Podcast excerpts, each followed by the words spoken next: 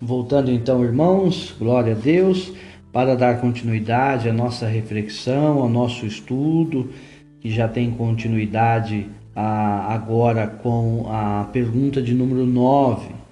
Qual é a resposta desse cadastro que tanto espero? Né? É uma reflexão do estudo que nós estamos dando continuidade sobre as bênçãos prometidas a, a, a, nós crentes, né? As bênçãos já prometidas lá ao, ao crente Abraão.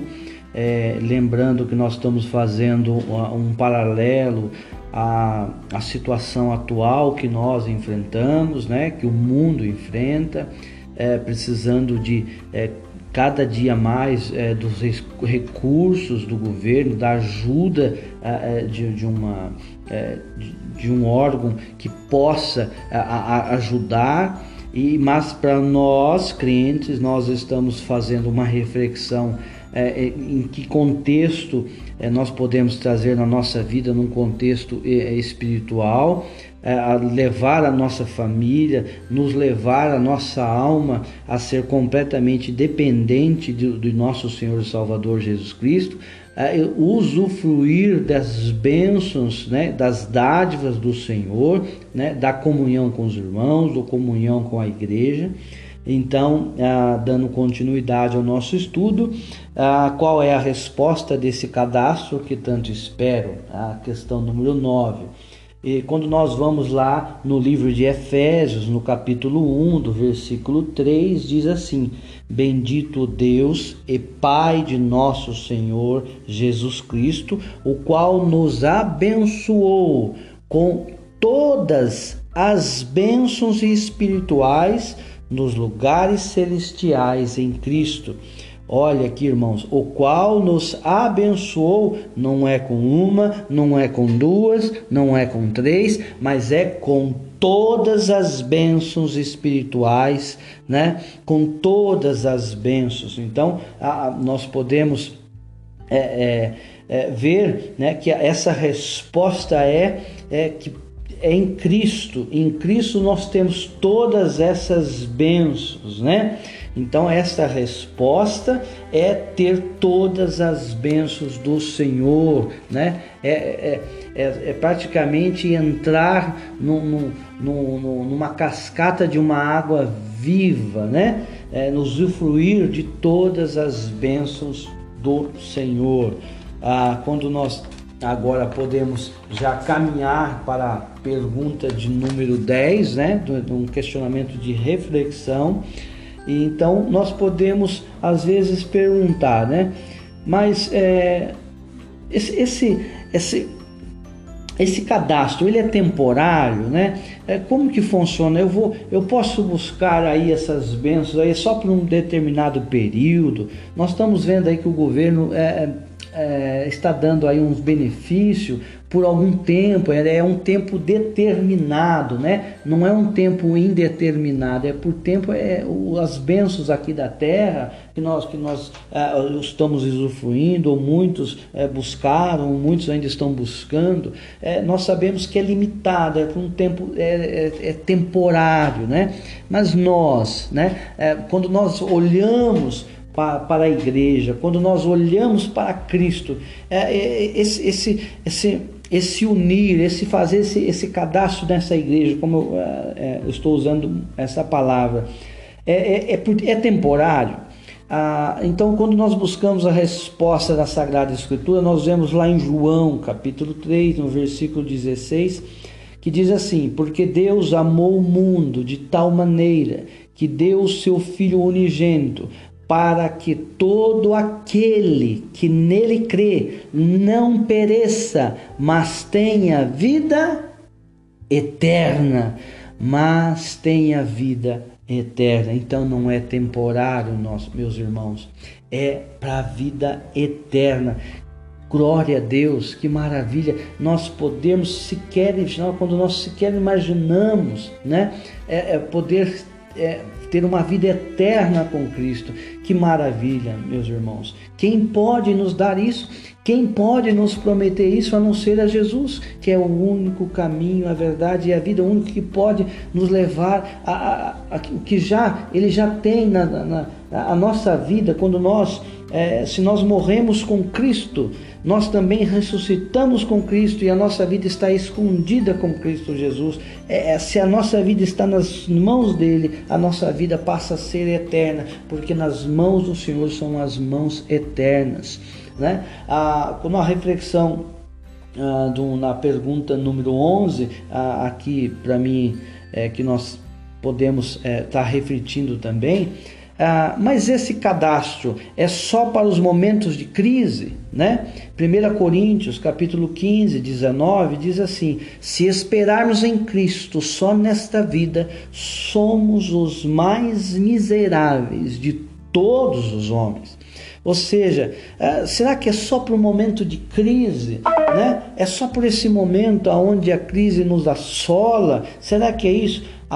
A Sagrada Escritura ela já nos responde, né? 1 Coríntios, capítulo 15, versículo 19. Se esperarmos em Cristo só nesta vida, somos os mais miseráveis de todos os homens. A, a décima segunda pergunta é, tem o cadastro já há algum tempo, mas parece que as bênçãos são poucas. É, o que, que podemos analisar, irmãos? Aqui, essa pergunta está dizendo o seguinte: eu já, eu já faço parte dessa igreja, eu participo, mas parece que as bênçãos são poucas. O que, que está acontecendo? Nós, quando nós vamos lá na Sagrada Escritura, no livro de Efésios, capítulo 1, do versículo 3, é, nós podemos ver que bendito Deus e Pai de nosso Senhor Jesus Cristo, o qual nos abençoou com todas as bênçãos espirituais nos lugares celestiais em Cristo, né? Uma reflexão, irmãos. O Pai já derramou do alto dos céus todo tipo de bênção que necessitamos para viver abundantemente vida que Jesus conquistou por nós temos que fazer aí de novo uma autoanálise para ver por que, que nós não estamos usufruindo de algo que Cristo já, já conquistou por nós, não é verdade? A, a décima terceira questão que podemos também refletir né, é se as bênçãos são muitas, por que não consigo usufruí-las por completo? Bom, aqui nós vamos já buscar para completar a, a resposta da pergunta anterior. Em 1 Pedro, capítulo 5, do versículo 8, é, nós já podemos ver: sede sóbrios, vigiai, porque o diabo, vosso adversário, anda em derredor, bramando como um leão, buscando a quem possa tragar.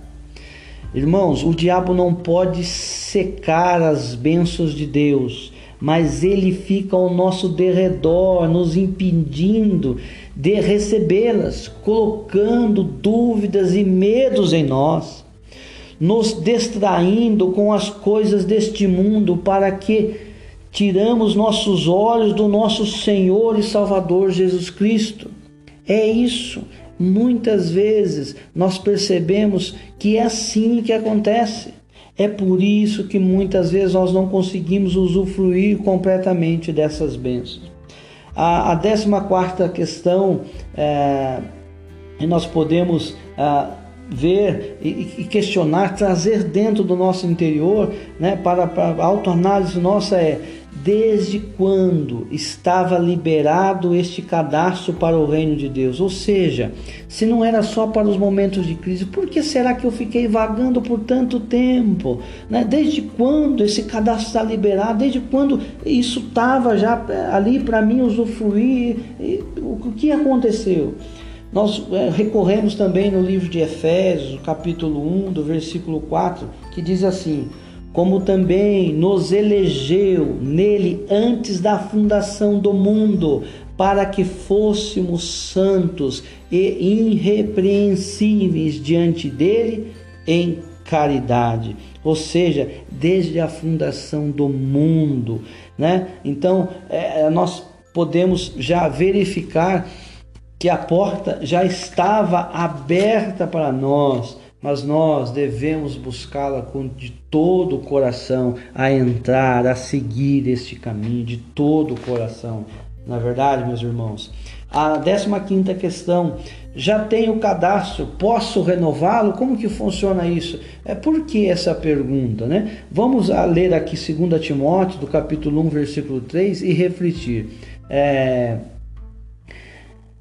é, diz assim: Os meus ante, é, dou graças a Deus, a quem desde os meus antepassados sirvo com uma consciência pura, porque sem cessar faço memória de ti nas minhas orações noite e dia. Irmãos, aqui nós podemos ver que nós não estamos sozinhos. Nós não estamos sozinhos, não, não é algo só dependente de nós.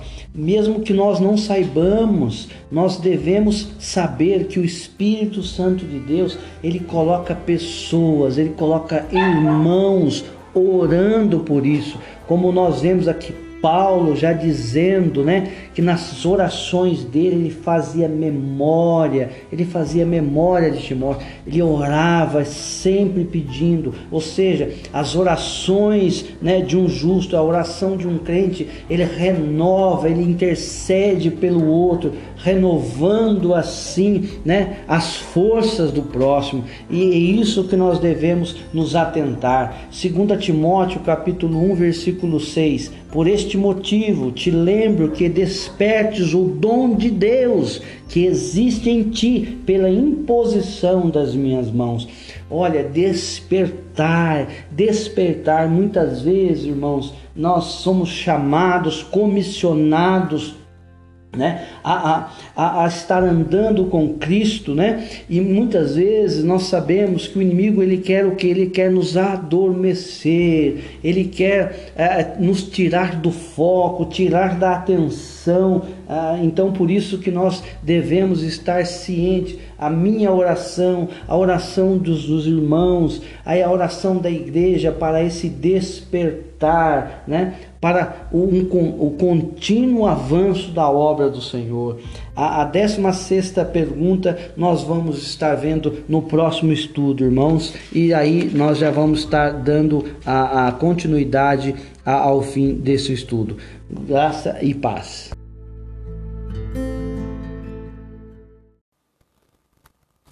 A paz de nosso Senhor e Salvador Jesus Cristo, amada igreja. Hoje nós vamos estudar é o capítulo 1 do evangelista Marcos, do evangelho ah, que foi escrito por Marcos. Nós vamos aprender logo já no capítulo 1 algumas características deste pregador, deste pregador que ele começa a falar, né? Ele começa a falar o princípio do evangelho de Jesus Cristo, filho de Deus. E quando nós vamos adentrando dentro deste livro, nós vamos ver que Marcos ele não parava. Marcos ele, ele, ele relata que o Senhor Jesus não parava. O Senhor Jesus ele já saía daqui. Ele, ele foi comissionado, ele foi para o batismo de João Batista e depois ele não para. Aí de milagres após milagres. Parece que acompanhar o nosso Senhor e Salvador Jesus Cristo no Evangelho de Marcos é algo que exige um preparamento, um preparo físico, um preparo para a gente ter fôlego, para, para se maravilhar de tanto que Marcos ele mostra aqui é, como o Senhor Jesus em ação. Né? Ver o, o, o, que, o, que Marcos pregava é, é, a respeito, o que ele escreveu a respeito de Jesus, era ver um Jesus correndo a todo tempo e, ali e, e orando ao Senhor e, e curando e, e, pregando as boas novas. O, no capítulo 1 diz assim: princípio do Evangelho de Jesus Cristo, Filho de Deus. Aqui nós já aprendemos no capítulo 1 esta boa notícia. A boa notícia. O que, que é essa boa notícia? O evangelho de quem? Da pessoa de Jesus. Então, no capítulo 1, nós, nós temos já aqui três características: a boa notícia e, e enfatizando a pessoa de Jesus. E, filho de Deus, ele vem nos mostrar qual que é a origem desse evangelho. Qual que é a origem do evangelho que veio do céu. Se é um evangelho que veio do céu, ele nos mostra que é um evangelho que não para, que é um evangelho que não tem como parar. Ele nos mostra que nesse evangelho esta mensagem, né, que é uma mensagem do que? É uma mensagem de arrependimento. No versículo 2 está assim: Como está escrito no profeta Isaías: Eis que eu envio meu anjo ante a tua face, o qual preparará o teu caminho diante de mim. Voz do que clama no deserto: Preparai o caminho do Senhor e endireitai as suas veredas. Apareceu João Batista no deserto e pregando o batismo de arrependimento para a remissão dos pecados. E toda a província da Judéia e todos os habitantes de Jerusalém iam ter com ele, e todos eram batizados por ele no rio Jordão, confessando os seus pecados. E João andava vestido de pelos de camelo e com um cinto de couro em redor de seus lombos, e comia gafanhotos e mel silvestre. Pregava dizendo: Após mim Vem aquele que é mais forte do que eu, do qual não sou digno de abaixando-me desatar a correia das sandálias.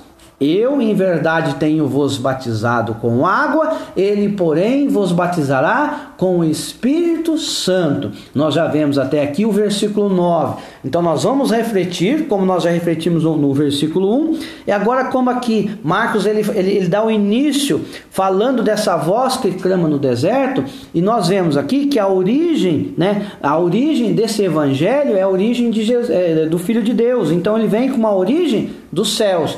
No entanto, que aqui João Batista, é, o Marcos, ele faz aqui um link mostrando que João Batista já foi ali é, profetizado pelo profeta Isaías. Ora, há muitos anos e anos atrás, se ali nós temos aqui um, um, um, profeta que profetizou sobre, sobre essa voz que vinha e clamar no deserto, vinha preparar o caminho do Senhor, significa, significa que essa voz é uma voz do Eterno, uma voz que lá atrás chegou e falou com o profeta e disse para o profeta: Eis que envio o meu anjo ante a tua face, o qual preparar o teu caminho. Aonde que se encontra isso? No, lá em Isaías, capítulo 40, no versículo 3. Voz do que clama no deserto, preparai o caminho do Senhor. Endireitar no ermo vereda ao nosso Deus.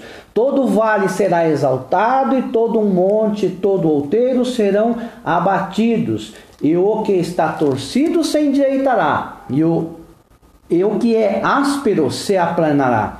E a glória do Senhor se manifestará, e toda a carne juntamente verá que foi boa a boca do Senhor que disse. Ou seja, este evangelho que está aqui sendo pregado por Marcos, que está sendo relatado, essa, esse evangelho, ele, ele teve uma origem. Essa origem, lá no Marcos capítulo 1, essa origem, ela é do Filho de Deus, ou seja, é uma origem de Deus. Então, por isso que nós, quando nós entramos nos evangelhos, nós vemos que na, tentaram parar essa voz. Quando nós vamos lá para o livro de Atos, tentaram parar essa voz e não conseguiram.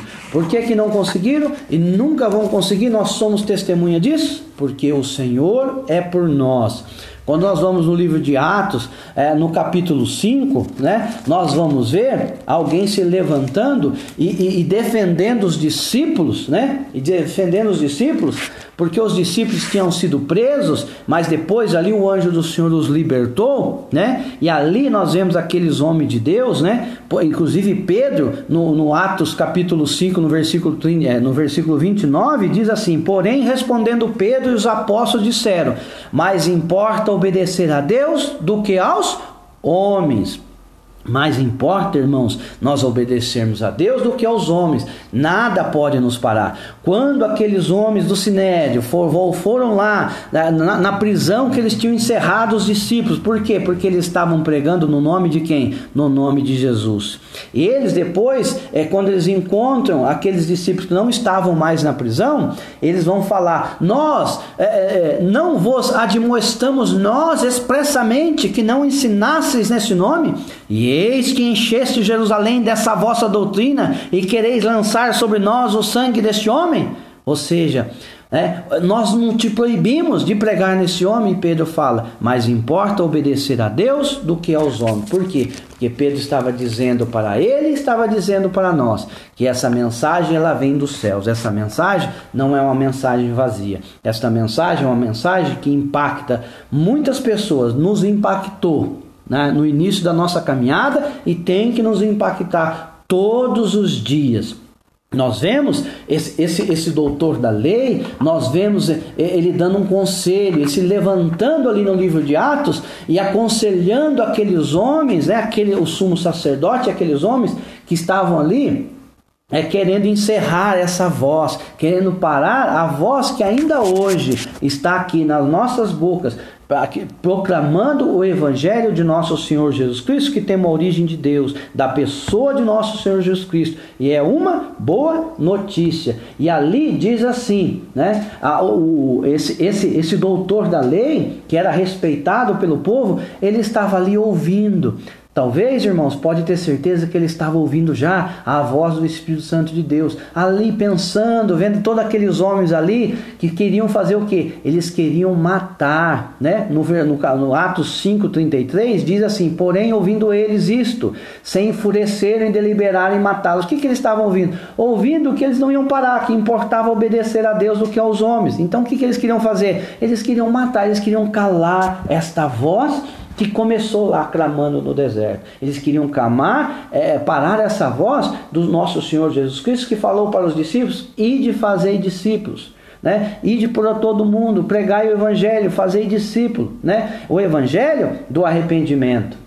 Mas levantando-se no conselho um certo fariseu chamado Gamaliel, doutor da lei, venerado por todo o povo, mandou que um pouco se levantassem para fora, os, eh, levassem para fora os apóstolos, e disse-lhe: Varões israelitas, acautelai-vos a respeito do que haveis de fazer a estes homens porque antes desses dias levantou-se Teudas, dizendo ser alguém. A este se ajuntou o número de uns quatrocentos homens, o qual foi morto, e todos que lhe deram ouvidos foram dispersos, reduzidos a nada. Por que, que é, Gamaliel está dando este exemplo?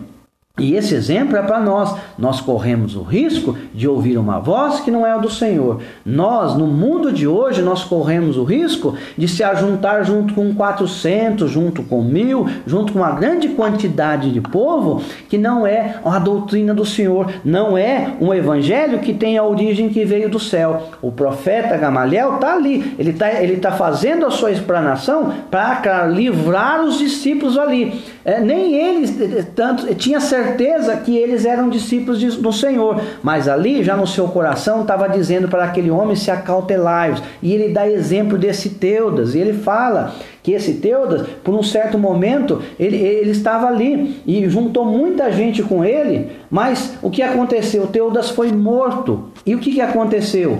Ali, é, as pessoas que deram ouvidos para Teudas, eles foram dispersos, reduzidos a nada acabaram, todo mundo se esqueceu. Mas ele vai mais além, ele vai dar mais um testemunho. Agora ele vai falar, no, em Atos 5,37, ele vai dizer assim: Depois deste, levantou-se Judas, o Galileu, nos dias do alistamento. Ele levou muito povo após si, mas também este pereceu, e todos que lhe deram ouvidos foram dispersos. Ou seja, ele está dizendo, ele sabia que Jesus Jesus havia sido morto, mas os discípulos estavam ali. Estavam pregando a voz, estavam pregando, não, eles não estavam dispersos. Os discípulos ali, nós vemos, ali em Atos 2, nós vemos a descida do Espírito Santo, nós vemos que esses discípulos agora, eles estavam pregando a palavra do Senhor. Agora, eles não eram medrosos mais, Aqui, o, o, o, doutor da lei, o Gamaliel, que era um fariseu, ele estava falando: olha, preste atenção para que vocês, ele vai dizer aqui no versículo 39, vai dizer no, no 38, vai dizer o seguinte: agora digo-vos, dai de mão a estes homens e deixai-os, porque se este conselho ou esta obra é de homem, se desfará. Este homem, esse homem inteligente, esse homem aqui, é, com grande, profundo conhecedor da lei, está dando um conselho para outros homens conhecedores da lei. para eles se voltarem nas próprias escrituras e no exemplo que eles já viram em, em, em alguns anos, em tempos passados. Que quando é, a obra não é do Senhor, ela não tem como ela ir para frente. Se a obra não for, se, se essa é boa nova, boa notícia, se não tiver origem que veio do céu, ela se desfaz, ela vai embora. E aí ele diz o seguinte: Mas se é de Deus, não podereis desfazê-la, para que não aconteça serdes também achados combatendo contra Deus. Ora, se Deus é por nós, quem será contra nós? Não tem como fugir da palavra do Senhor. Se a palavra do Senhor, nós somos, irmãos, nós somos é, testemunhas vivas que aqueles homens, aqueles discípulos, eles caíram na terra, eles foram mortos, mas a semente do evangelho, a semente do evangelho brotou no corações de muitas pessoas e ainda hoje brota nos nossos corações. Ainda hoje há muitos muitos pelo mundo afora que estão sendo mortos por pregarem a palavra do Senhor. E nós temos que fazer o que esses discípulos fizeram. Saíram ali, foram libertados pelo anjo no capítulo 5. Foram libertados por aquele anjo. E foram o que? E foram pregar a palavra do Senhor. Né? Por quê? Porque eles, a palavra do Senhor não pode ser achada, é, ficada em prisões. A palavra do Senhor, ela não pode ficar somente num local. E nós vamos ver aqui, mais para frente, nós vamos já agora aqui, é, é, no, no, próximo áudio, já está mostrando como que foi esse princípio do Evangelho de Marcos, no capítulo 1. É assim mesmo, irmãos. O Evangelho de Marcos, ele é rápido, ele passa como um foguete. Tem 16 capítulos, mas ele mostra um agir tanto de João Batista como de Deus e ele mostra a Trindade ali é, correndo e mostrando como que é esse ânimo, esse vigor da pregação da palavra do Senhor. Até o próximo áudio, em nome de nosso Senhor e Salvador Jesus Cristo.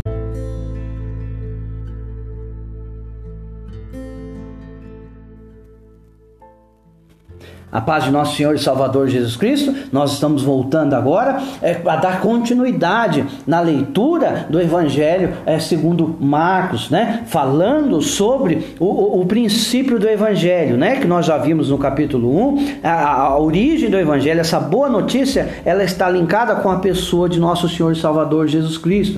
O Evangelho de Marcos, no capítulo 1, do versículo 1, diz assim: princípio do Evangelho de Jesus Cristo, Filho de Deus. Nós vemos aqui o evangelista Marcos, anterior, no áudio anterior, mostrando, linkando ali o profeta Isaías, falando já porque se a origem desse evangelho é do Senhor, de uma voz, de uma voz que é eterna, os profetas se foram, os profetas já morreram, né? Há muitos anos já havia falecido o profeta Isaías, mas naquelas profecias, naquelas palavras que são eternas, no evangelho que é para aqueles homens, provando que aqueles homens, que quem era ali, é, quando vai mostrar o evangelista Marcos, ele vai mostrar ali ah, o início é, da, da, de, dessa pregação do ministério de João Batista, já era uma voz eterna que tinha profetizado para o seu profeta, lá em Isaías no capítulo 40. Nós já vemos isso daí, porque como está escrito no profeta Isaías, eis que envio o meu anjo ante a tua face, o qual prepara o teu caminho diante de ti. Nós vemos aqui que se o evangelho é do alto, nós já percorremos no, no áudio passado, chegando um pouquinho, fazendo aqui um lance lá no livro de Atos, no capítulo 5, quando os discípulos são presos, e mais o anjo, o Senhor, os liberta da prisão, e eles voltam a pregar, e aqueles homens é, invejosos, aqueles homens maus, aqueles fariseus, aqueles, aqueles homens do sinédrio, aqueles homens super religiosos, foram que? Tentar calar a voz, a voz dos discípulos, a voz de Pedro. E, e, ali Pedro pega e fala: Olha, mais importa que nós ouçamos a voz de Deus, é, a voz de nosso Senhor, do que voz de homens. Nós vemos também ali um homem muito atento, né, que estava no meio daquele, da, da, da, daquele sinédrio, era um doutor da lei que todo mundo ouvia ele, dando alguns exemplos, falando, né, falando de alguns homens que, que, é, que foram levantados, né? E, mas eram era, era evangelhos de homens, né? E acabou, tudo se foi, tudo se perdeu. Falou de Teudas, falou de mais um exemplo de que nós também hoje podemos pensar que nós podemos correr o risco de ouvir uma voz errada. Nós corremos o risco de estar dentro de uma igreja aonde não se prega a palavra do Senhor, de uma igreja aonde muitas vezes pode ser uma igreja bandejão aonde você pega, você monta o seu Deus, você monta o seu Deus, você monta o seu o, o, o Senhor Jesus, você monta o seu Jesus, você monta o seu Espírito Santo, você constrói, você coloca né, no, no, teu Deus é, a, a, sempre ali é, características pessoais para você, para ser um Deus que te serve. Dando seguimento, irmãos, agora nós vamos ver, entrar mais a fundo nesse evangelho de João Batista. O Senhor Jesus, né? A mensagem de João Batista é uma mensagem de arrependimento. A mensagem de João Batista já foi ali é, profetizada por Isaías. E nós vemos agora, para ter uma ideia, irmãos, foi, João Batista, ele, ele, ele foi calado num certo momento, mas o Senhor Jesus, ele vem para quê? Ele vem para honrar o ministério de João Batista, né? E para dar continuidade. E nós vemos assim, e pregar no Marcos capítulo 1, versículo 7, e pregava dizendo: Após mim vem aquele que é mais forte do que eu, do qual não sou digno de abaixando-me desatar a correia das sandálias. Ou seja, João Batista estava dizendo: Eu vim primeiro, vim pregar, vim para anunciá-lo, e este mais poderoso do que eu, este está vindo. Eu, eu não sei o que vai me acontecer lá na frente. Hoje, irmãos, nós sabemos que João Batista ele foi morto, mas aqui João Batista já estava dizendo: Olha, eu não sei, não importa o que vai acontecer comigo, porque após mim, ou seja, eu vou ficar, mas vai ter um que vai continuar.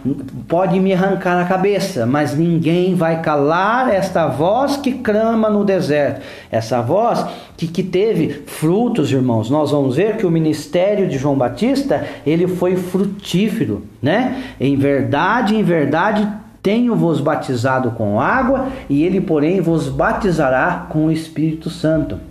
Aí nós vemos aqui no livro de Marcos, a partir do versículo 9, nós vamos estar vendo ali o batismo, né? E, e Marcos mostrando assim, simplificando, o evangelista Marcos, ele, ele, ele escreve esse evangelho meio que já simplificando para nós tudo, sintetizando para nós, para nós termos esse conhecimento, né? É breve, é como se fosse um voo rasante ali, mas grande importância para nós. E no versículo 9, Marcos 1, 9 diz assim: Aconteceu naqueles dias que Jesus, tendo ido de Nazaré a Galiléia, foi batizado por João no Rio Jordão. E logo que saiu da água, viu os céus abertos e o Espírito que, como pomba, descia sobre ele. E ouviu-se uma voz dos céus que dizia: Tu és o meu filho amado, em quem me com prazo. Aqui, a Marcos já está mostrando para nós, é, mostrando para nós aqui a, a, a, Trindade, mostrando, né, que o Senhor Jesus estava ali, Filho de Deus, né, mostrando o Espírito Santo descendo de uma forma de pomba e uma voz, né? E o que que aconteceu? Ele, ele ouviu uma voz. Ele ouviu uma voz da onde, irmãos? Ele viu uma voz do céu não era a voz de homens, aonde é, é, pode seguir uma grande quantidade de pessoas até um certo tempo, mas depois tudo se desfará. Essa voz que veio do céu é uma voz que diz, pra, disse ali e diz para nós ainda hoje: Tu és o meu filho amado em quem me compraz. O Senhor Jesus é o Filho de Deus. Então aqui nós já vemos a Trindade. Nós vemos também, né? Nós estamos vendo aqui o, o João Batista ah, no Evangelho de Marcos, ele já mostra aqui também, ele fala em dois, em apenas em dois versículos sobre a tentação. E diz assim no versículo, ah, no capítulo 1 de Marcos, no versículo 12 e 13: E logo o Espírito o impeliu para o deserto, e ali esteve no deserto 40 dias, tentado por Satanás e vivia entre as feras e os anjos o serviam. Marcos, ele vem simplificando para nós, mas com grande importância nos dizendo que não foi Satanás que levou o Senhor para o deserto, foi o próprio Espírito que o impeliu, nos mostrando que o Senhor, ele veio que ele veio para entrar no campo inimigo, ele veio para guerrear neste campo. Ele veio para guerrear neste campo inimigo. Mas o Senhor, ele esteve ali e os anjos o serviam. Ele estava junto às feras. Nós vemos ali que o próprio Satanás, ele vai ali a, a, a afrontar o Senhor, né?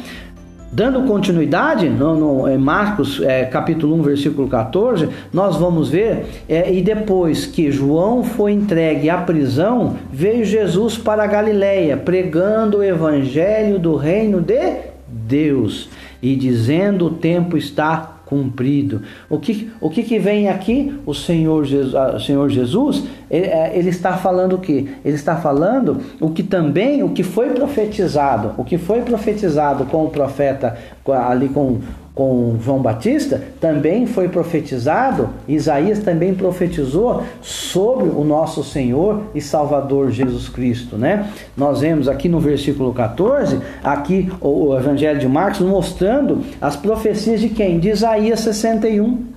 O Espírito do Senhor Jeová está sobre mim, porque o Senhor me ungiu para pregar boas novas aos mansos, enviou-me a restaurar os contritos de coração, a proclamar liberdade aos cativos e abertura de prisão aos presos, a pregoar o ano aceitável do Senhor. E o dia da vingança do nosso Deus. Olha, vamos prestar atenção. A, a, a, pregação do Evangelho é mostrar essas boas novas deste ano aceitável. Dentro desse período, tem deste ano aceitável do Senhor, há um período onde todos podem ir a Ele com arrependimento. Por quê? Porque o dia da vingança do nosso Deus, esse dia, ele vai chegar né? Esse dia é pode ter certeza que ele vai chegar, irmãos. Ele também agora virá como um juiz. Marcos começa já mostrando para nós no, no, no versículo Marcos capítulo 1, versículo 15, dizendo: "O tempo está cumprido. Qual que é o tempo de se aceitar ao Senhor? O tempo de aceitar ao Senhor agora. O tempo está cumprido e o reino de Deus está próximo. E agora, irmãos, ele vai mostrar aqui: arrependei-vos e crede no Evangelho. Né? O Senhor Jesus, depois, quando ele é, ele é batizado ali, as primeiras palavras dele, né? o que acontece? A, a primeira palavra do Senhor já dizer para arrependimento e crede no evangelho, né? E o que acontece? Está linkado essas duas palavras, irmãos, está junto, não tem como a, a, a palavra arrependei-vos e a palavra crede no Evangelho estar separada, não, não tem como, não tem como ser assim. Quando nós vamos é, perceber, nós podemos dar uma olhadinha no livro de Mateus, no capítulo 4, se não me engano, Mateus capítulo 4, no versículo 17, diz assim: Mateus capítulo 4, 17. Desde então começou Jesus a pregar e a dizer: Arrependei-vos, porque é chegado o reino do céu. O evangelho de João Batista, o evangelho que, que, que estava preparando o caminho do Senhor, e o evangelho do Senhor ainda hoje tem que ser ouvido na boca dos pregadores. Arrependei-vos e credes no Evangelho. Irmãos, são duas verdades. Arrependei-vos e credes no Evangelho. São duas verdades inseparáveis. Não tem como separar essa, é, é, essa verdade. Nós vemos a, a, a trindade aqui sendo mostrada pelo evangelista Marcos. Né? Jesus exalta o ministério de João Batista e a sua humildade. Você vê o Senhor Jesus humildemente foi lá né, para cumprir toda a justiça, por ser batizado.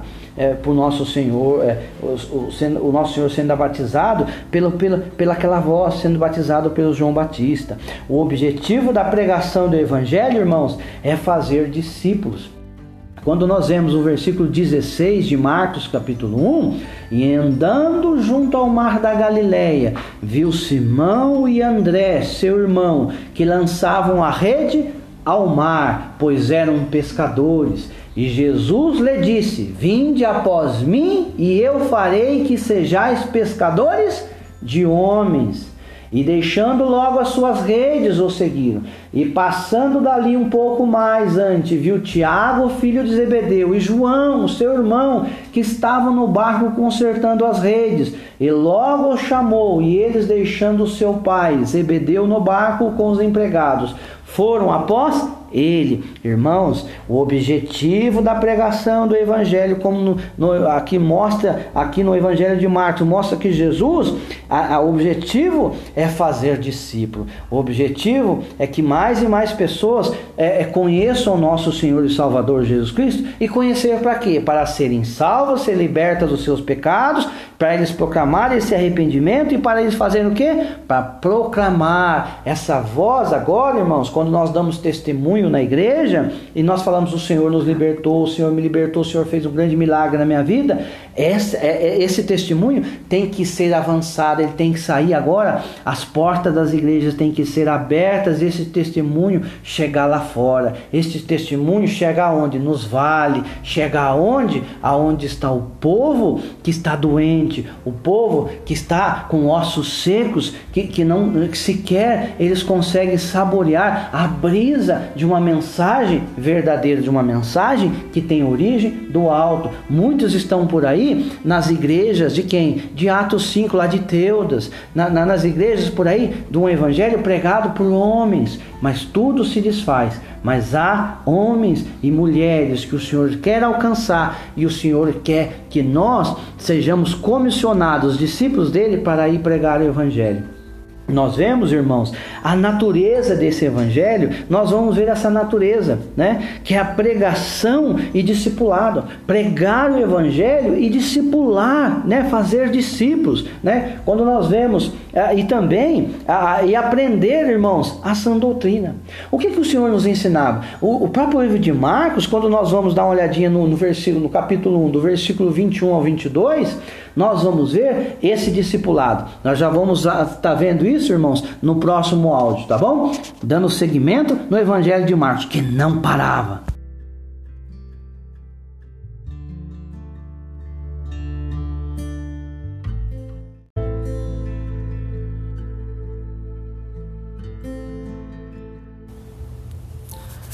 A oração de Davi no Salmo 51 mostra que ele tinha tomado uma decisão de mudar de vida. Quando Davi é confrontado com o profeta Natã por causa dos seus pecados de adultério e assassinatos, ele se arrepende e clama a Deus para que tenha misericórdia da sua vida. Quando somos confrontados, o que o Senhor espera é que haja arrependimento em nosso coração. E que passemos a agir corretamente. Havia um pecado oculto que travava a vida de Davi, impedindo a sua comunhão com Deus. Da mesma forma que Davi percebeu isso e resolveu mudar sua história, Deus quer que eu e você façamos o mesmo. É preciso identificar o que tem impedido a nossa intimidade com Deus e buscar com todas as forças por uma mudança. Deus nos criou sua imagem e semelhança mas o pecado deformou nossa identidade. Davi era um adorador, um homem segundo o coração de Deus. Deus havia escolhido para ser rei em Israel, mas o pecado fez dele um adúltero e um homicida. Eu não sei quais é os planos que Deus tem para a sua vida, mas se existe algo que tem impedido que eles se cumpram, a minha oração é o que o Espírito Santo fale ao seu coração através dessas palavras e mostre em quais áreas você precisa mudar para experimentar o melhor de Deus para a sua vida.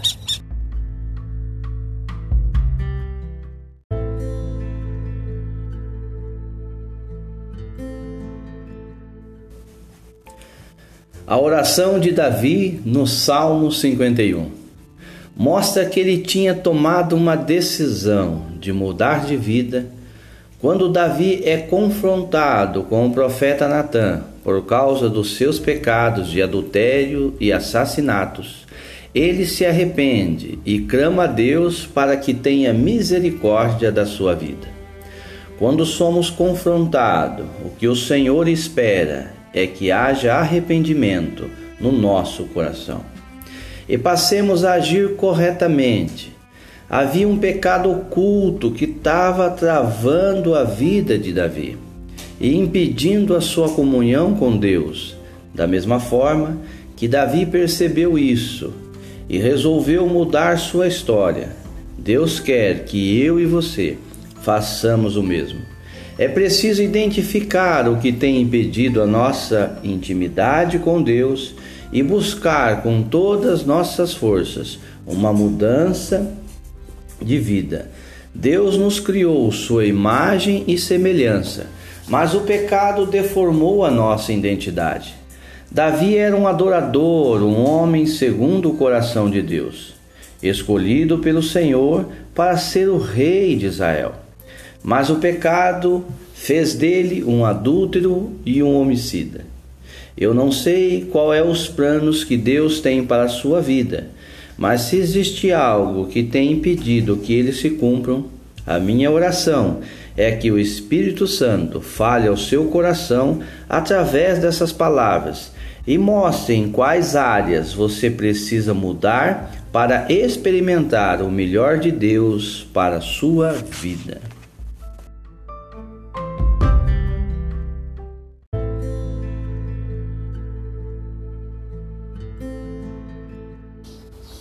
Eis a palavra do Senhor no livro de João, no capítulo 16, no versículo 33, diz assim: Tenho-vos dito isso para que em mim tenhais paz.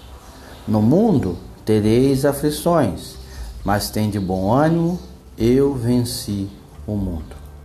A mensagem para nós, diferentemente dos ímpios que não têm paz, o Senhor diz: para olhar a Ele e buscar nele e nele encontrar a paz.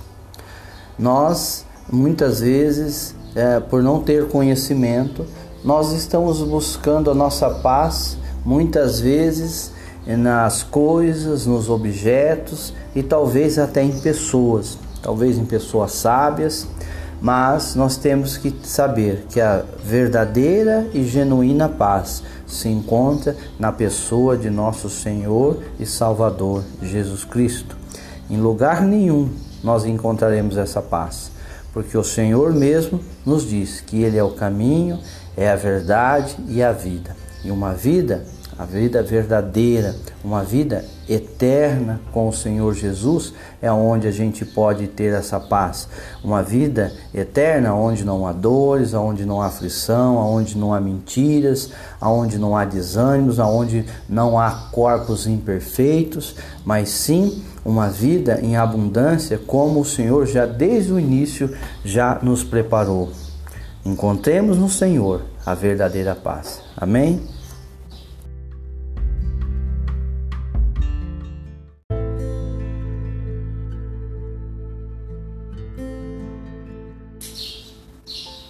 Paz de nosso Senhor, Salvador Jesus Cristo. A meditação para nós nesta manhã se encontra no livro de Isaías, no capítulo 57, o versículo 21 nos diz assim: Os ímpios, diz o meu Deus, não tem paz. Os ímpios não têm paz.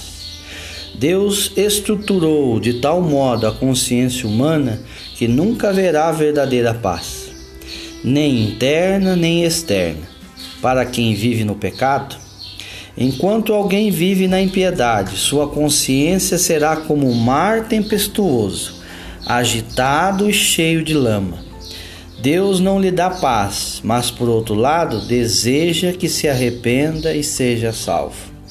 No versículo 20, um versículo anterior ao que lemos, nós vemos: Mas os ímpios são como o mar bravo, que se não pode aquietar, cujas águas lançam de si lama e lodo. Nós temos que procurar, procurar a paz em nosso Senhor e Salvador Jesus Cristo. Lá, esta paz que nós vamos encontrar somente nele. Como diz no Evangelho de João, no capítulo 16, no versículo 33. Que o Senhor, o Espírito Santo de Deus, hoje nos direcione a encontrar essa paz em Cristo.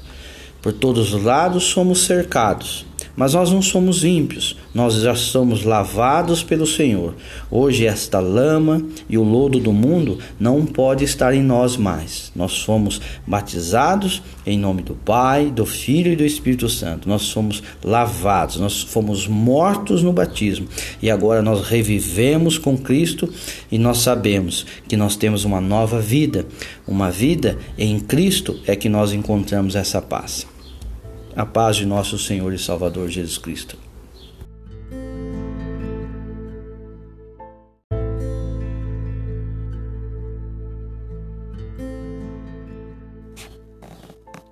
A paz de nosso Senhor e Salvador Jesus Cristo.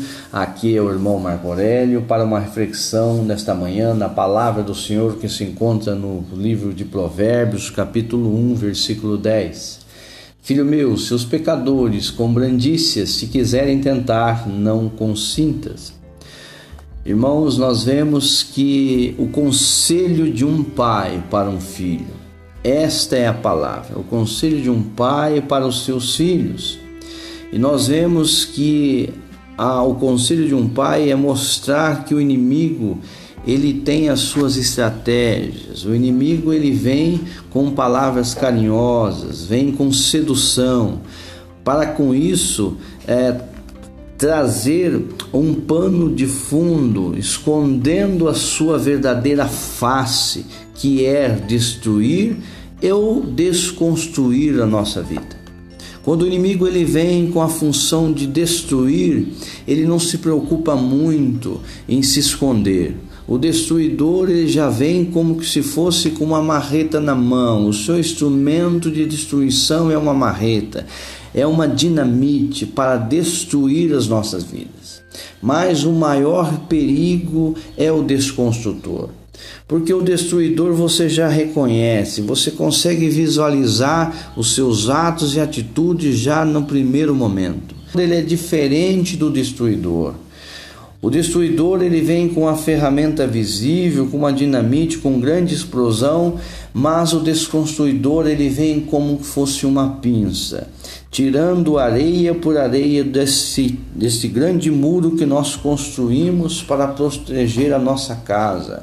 Ele vem tirando tijolo por tijolo e quando nós vemos há uma grande ruína, uma grande destruição. Então o conselho que o Senhor nos dá como um pai dizendo para o seu filho: tome cuidado, tome cuidado com os pecadores, que eles vêm nos seduzir. E nós devemos nos apegar ao Senhor, buscar no Senhor entendimento, buscar no Senhor as estratégias do Senhor. Porque nós sabemos que o inimigo, quando ele se levanta, ele vem dessas formas, dessas várias formas, como um destruidor já com uma marreta na mão ou apenas um desconstrutor com a pinça tirando ali né, tijolo por tijolo, areia por areia deste muro de proteção que nós construímos na nossa vida. E se faz necessário aconselharmos, nos aconselharmos o Senhor para que nós possamos também aconselhar os nossos filhos, aconselhar as nossas casas, para que nós possamos saber quais são as estratégias do Senhor. Quando nós olhamos no livro de 1 Crônicas, capítulo 14, a partir do versículo 10, nós vamos ver o rei Davi consultando a Deus dizendo ao Senhor, perguntando ao Senhor se ele poderia a batalha contra os filisteus e se o Senhor os entregaria nas suas mãos. E o Senhor responde a Davi e disse que ele poderia subir sim para aquela batalha que o Senhor os entregaria nas suas mãos. O mais interessante é que Davi, ele vai e ele vence aquela batalha. Ele derrotou os seus inimigos, né? E ali ele disse: pelo que foi o Senhor, foi o Senhor que pelas mãos de Davi derrotou os inimigos. Ele deu glória ao Senhor. Logo no versículo 11 de 1 Crônica, capítulo 14, esta é a vitória conseguida por Davi, porque o Senhor estava com ele. Mas mais interessante é que dois versículos à frente, no versículo 14, Davi ele torna a consultar a Deus. Por quê? Porque o inimigo se levantou novamente.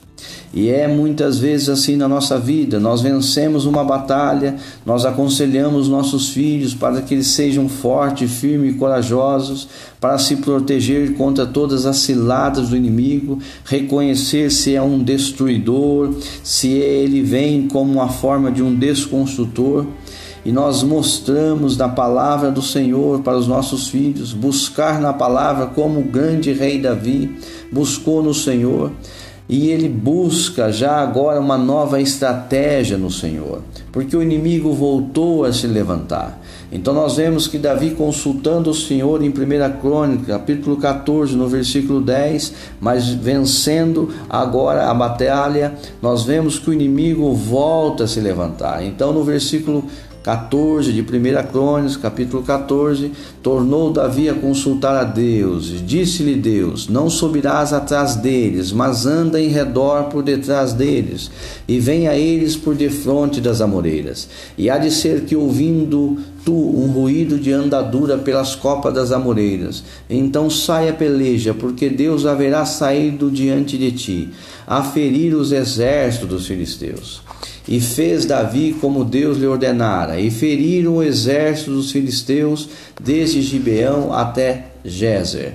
Assim se espalhou o nome de Davi por todas aquelas terras, e o Senhor pôs o seu temor sobre todas aquelas gentes. Nós vemos que quando nós consultamos ao Senhor, nós consultamos uma vez, consultamos duas vezes, todas as vezes que o inimigo se levantar, nós devemos consultar o Senhor porque há de ser que o Senhor venha mudar as estratégias e venha nos dar uma nova força. Quando nós olhamos também para o livro de Hebreus, no capítulo 11, no versículo 34, diz assim: Apagaram a força do fogo, escaparam do fio da espada, da fraqueza tiraram forças, na batalha se esforçaram, puseram em fugida os exércitos dos estranhos. Nós estamos vendo que é o Senhor que dá essa força, é o Senhor que nos dá ânimo, é o Senhor que nos faz vencer a batalha, né? Nos esforçarmos na batalha para que os exércitos inimigos eles saiam em retirada. Buscamos ao Senhor esse entendimento para nós se fortalecermos e também mostrarmos aos nossos filhos, mostrarmos as estratégias de Deus e também mostrar como que o inimigo ele vem. Ele vem muitas vezes com palavras carinhosas, vem demonstrando ser um bom amigo, demonstrando ser um bom companheiro de caminhada. E nós percebemos com tendo conhecimento no Senhor, as várias formas, várias facetas do inimigo.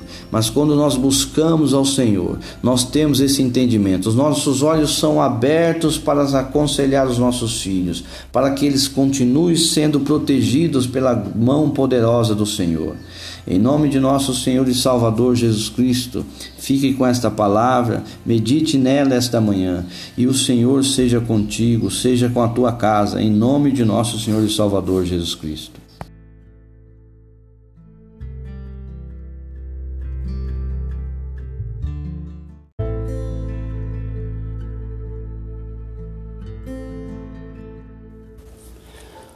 Último cântico de Moisés. Inclinai os ouvidos, ó céus, e falarei, e ouça a terra as palavras da minha boca. Goteje a minha doutrina como a chuva, e destile o meu dito como orvalho, como chuvisco sobre a erva, como as gotas de água sobre a relva. Porque apregoarei o nome do Senhor, dai grandeza ao nosso Deus ele é a rocha cuja obra é perfeita, porque todos os seus caminhos juízos são. Deus é a verdade e não há nele injustiça.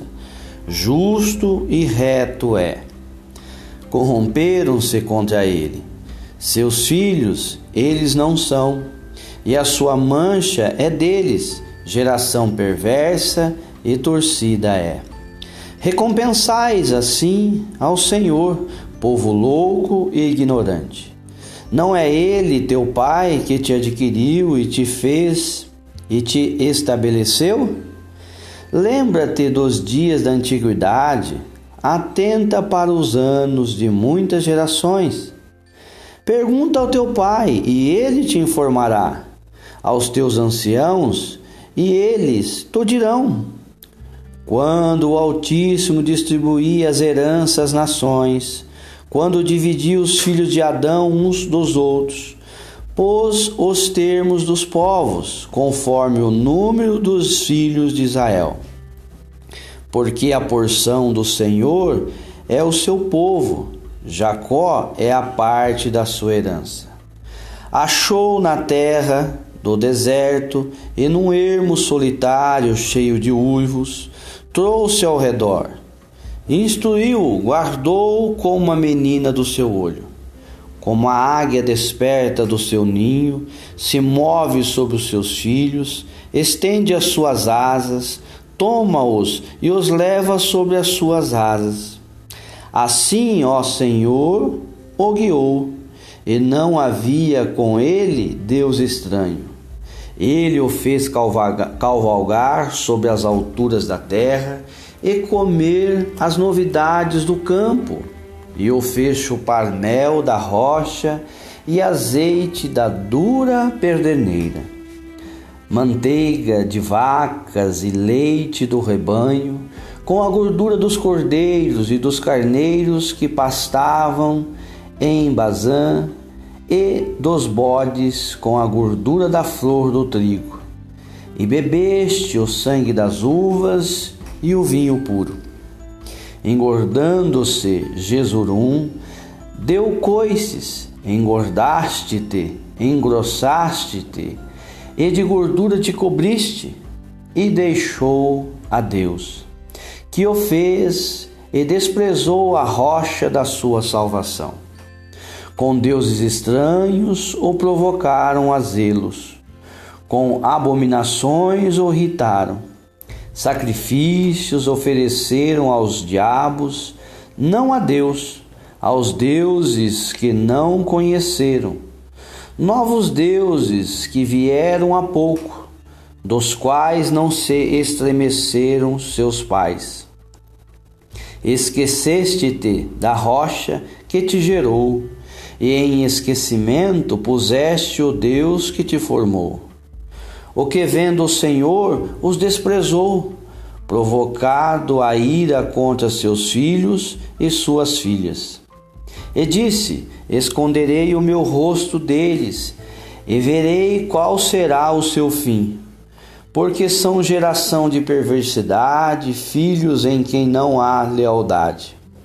A zelos me provocaram, com aquilo que não é Deus. Com as suas vaidades me provocaram a ira, portanto eu vos provocarei a zelos com os que não são povo. Com nação louca os despertarei a ira. Porque um fogo se acendeu na minha ira e arderá até o mais profundo do inferno. Consumirá a terra com a sua novidade, abrasará os fundamentos dos montes, males amontoarei sobre eles, as minhas setas esgotarei contra eles. Exaustos serão de fome, comidos de carbúnculo e de peste amarga, e entre eles enviarei dentes de feras, com ardente peçonha de serpentes do pó por fora devastará a espada, e por dentro o pavor ao jovem juntamente com a virgem, assim a criança de mama como ao homem de câncer. Eu disse que por todos os cantos os espalharia, faria cessar a sua memória entre os homens. Se eu não recear a ira do inimigo, para que os seus adversários o não estranhem e para que não digam: a nossa mão está alta, o Senhor não fez tudo isso, porque são gente falta de conselhos e neles não há entendimento. Tomara eles fossem sábios, que isso entendessem e atentassem para o seu fim. Como pode ser que um só perseguisse mil e dois fizessem fugir dez mil. Se a sua rocha os não vendera e o Senhor os não entregara, porque a sua rocha não é como a nossa rocha, sendo até os nossos inimigos juízes disso. Porque a sua vinha é a vinha de Sodoma, dos campos de Gomorra. As suas uvas são uvas de fel, cachos amargosos tem o seu vinho é ardente veneno de dragões e peçonha cruel de víboras. Não está isso encerrado comigo, selado nos meus tesouros? Minha é a vingança e a recompensa.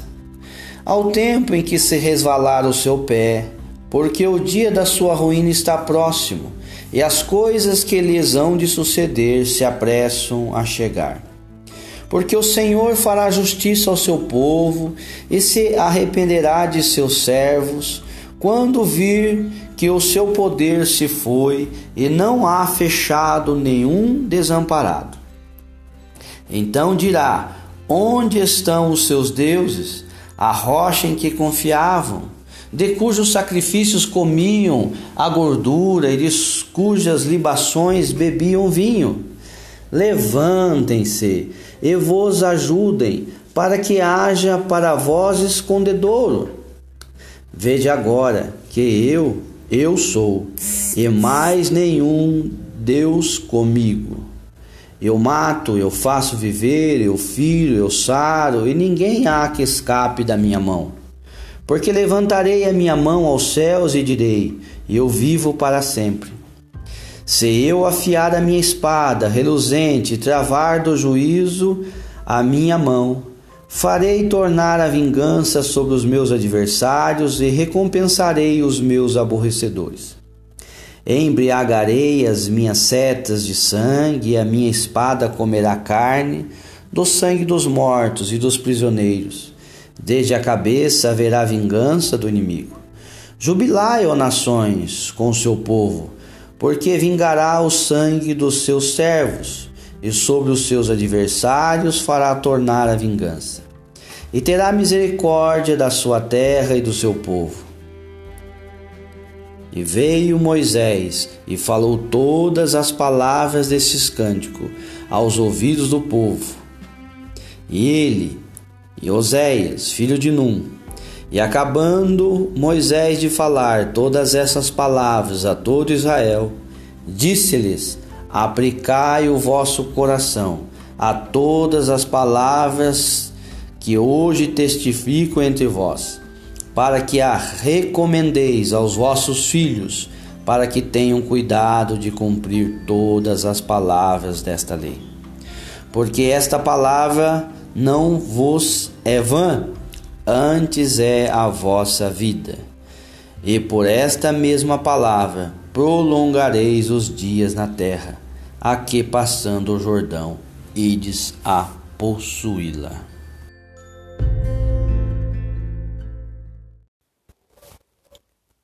A paz de nosso Senhor e Salvador Jesus Cristo. Hoje, nesta manhã, vamos meditar na palavra do livro de Tiago, capítulo 2, versículo 26.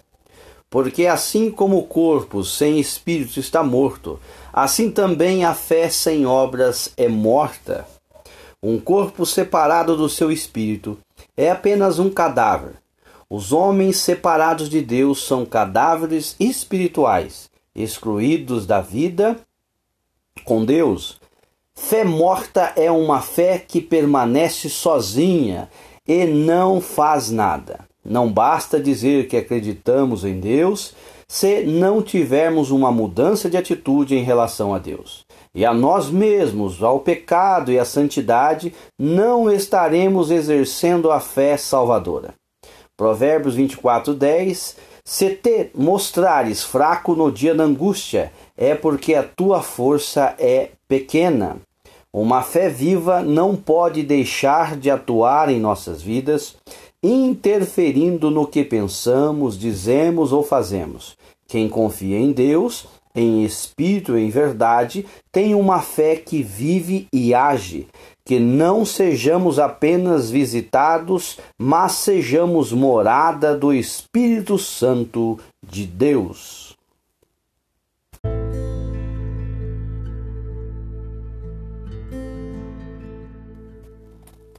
Ei, ei, você mesmo aí, que tal esta manhã meditar na palavra do Senhor, na palavra de Deus, a palavra de Deus que é vida? Ah, no livro de Tiago, no capítulo 2, no, no versículo 26, nos diz assim: Porque assim como o corpo sem o espírito está morto, Assim também a fé sem obras é morta. Um corpo separado do seu espírito é apenas um cadáver. Os homens separados de Deus são cadáveres espirituais, excluídos da vida com Deus. Fé morta é uma fé que permanece sozinha, não faz nada.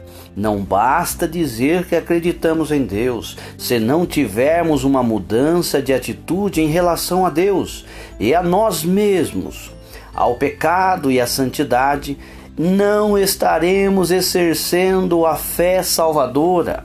Provérbios 24, 10 nos diz que se te mostrares fracos no dia da angústia, é porque a tua força é pequena. Uma fé viva não pode deixar de atuar em nossas vidas, interferindo no que pensamos, dizemos ou fazemos. Quem confia em Deus, em espírito, em verdade, tem uma fé que vive e age que não sejamos apenas visitados, mas sejamos morada do Espírito Santo de Deus. Que belíssima meditação nesta manhã, no livro de Tiago, do capítulo 2, do versículo 26. Uma reflexão do irmão Fernando para as nossas vidas, trazendo a palavra de Deus nesta manhã.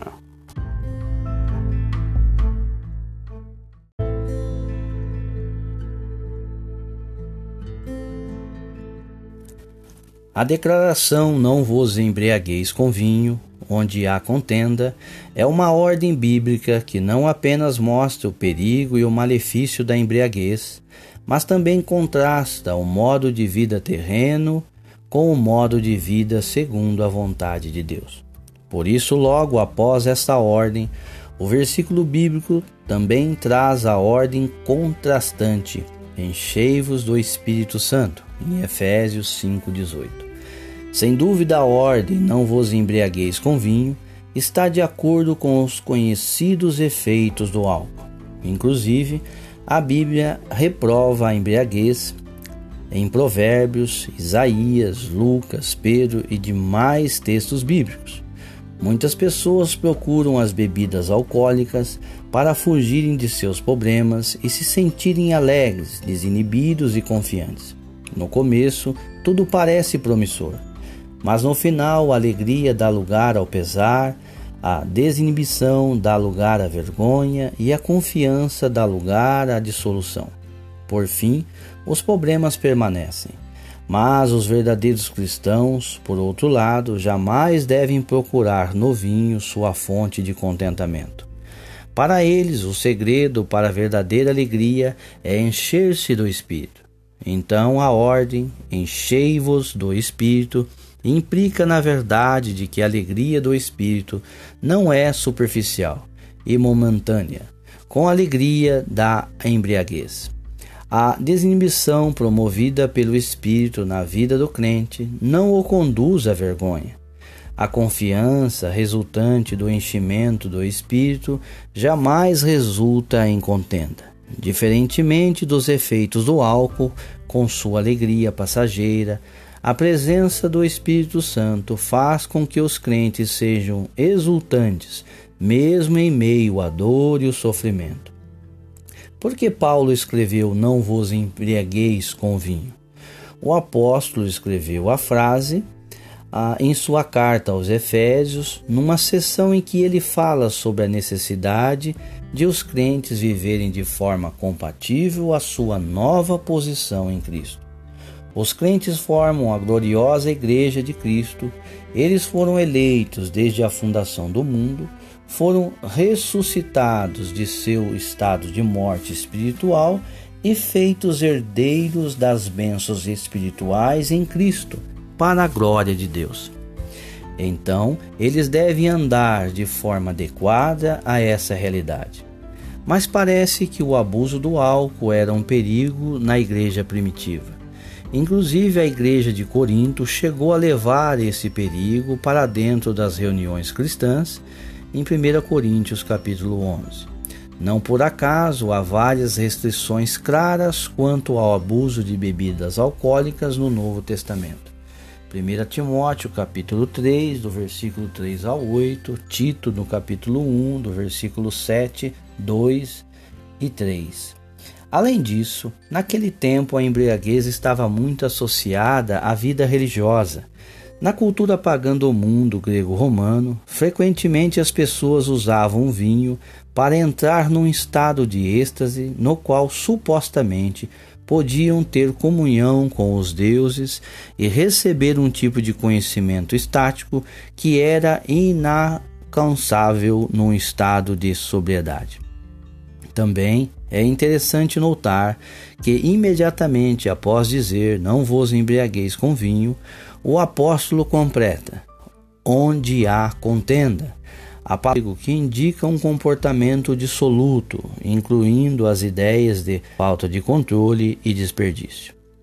O contentamento trazido pelo álcool é apenas momentâneo e não vale o descole e o desperdício o acompanham. Não há nada de proveitoso naquilo que uma pessoa embriagada faz. Essa pessoa perde o controle de sua razão e desperdiça sua dignidade. O consolo do álcool não é real, por tudo isso, a embriaguez jamais deve estar presente na vida cristã. Um caminho mais excelente em lugar da embriaguez. O mundo oferece muitas formas de alegria, mas todas elas são superficiais e passageiras. O álcool é só mais um instrumento para alcançar esse tipo de alegria sem valor. Mas a palavra de Deus oferece uma alternativa apropriada que conduz à verdadeira alegria, à plenitude do Espírito Santo. Alegria provida pelo Espírito Santo, que habita na vida do crente, é indivisível e gloriosa. 1 Pedro, capítulo 1, versículo 8. A fonte da verdadeira alegria não está no vinho, mas no Espírito de Deus que enche a vida dos redimidos. Essa alegria é tão imbatível que ela não significa ausência de problemas, mas significa contentamento, mesmo em meio ao sofrimento. Nós podemos ver uma comparação feita pelo teólogo Warren Weberson, que faz uma aplicação interessante ao dizer que a pessoa embriagada está sob o controle de outra força, o álcool. Ele experimenta uma sensação de alívio e não tem vergonha de se expressar. Mas o cristão, pleno do Espírito, tem sua vida controlada por Deus. Ele experimenta uma alegria profunda e não tem medo de se expressar para a glória de Deus. Diferentemente do embriagado que faz papel de tolo, causa embaraço para si mesmo, o cristão experimenta um maravilhoso domínio próprio. Ele ainda observa que a pessoa embriagada chama atenção para si mesma, enquanto o cristão, pleno do Espírito Santo, dá testemunho de Cristo. Os bêbados costumam cantar com as suas canções, revelam o estado corrompido de seus corações. Já o cântico do cristão vem de Deus e não pode ser entoado sem o poder do Espírito. Portanto, a exortação não vos embriagueis com vinho indica que esse tipo de prática não pode nos levar a nada positivo. Como diz William Hendricks, a embriaguez não pode colocar o crente de posse dos seus prazeres concretos e duráveis, nem do conhecimento aproveitável e nem da alegria perfeita. E de fato, os crentes não precisam da embriaguez ou de qualquer artifício do mundo para encontrar conforto, contentamento, pois o Espírito de Deus é tudo o que eles precisam.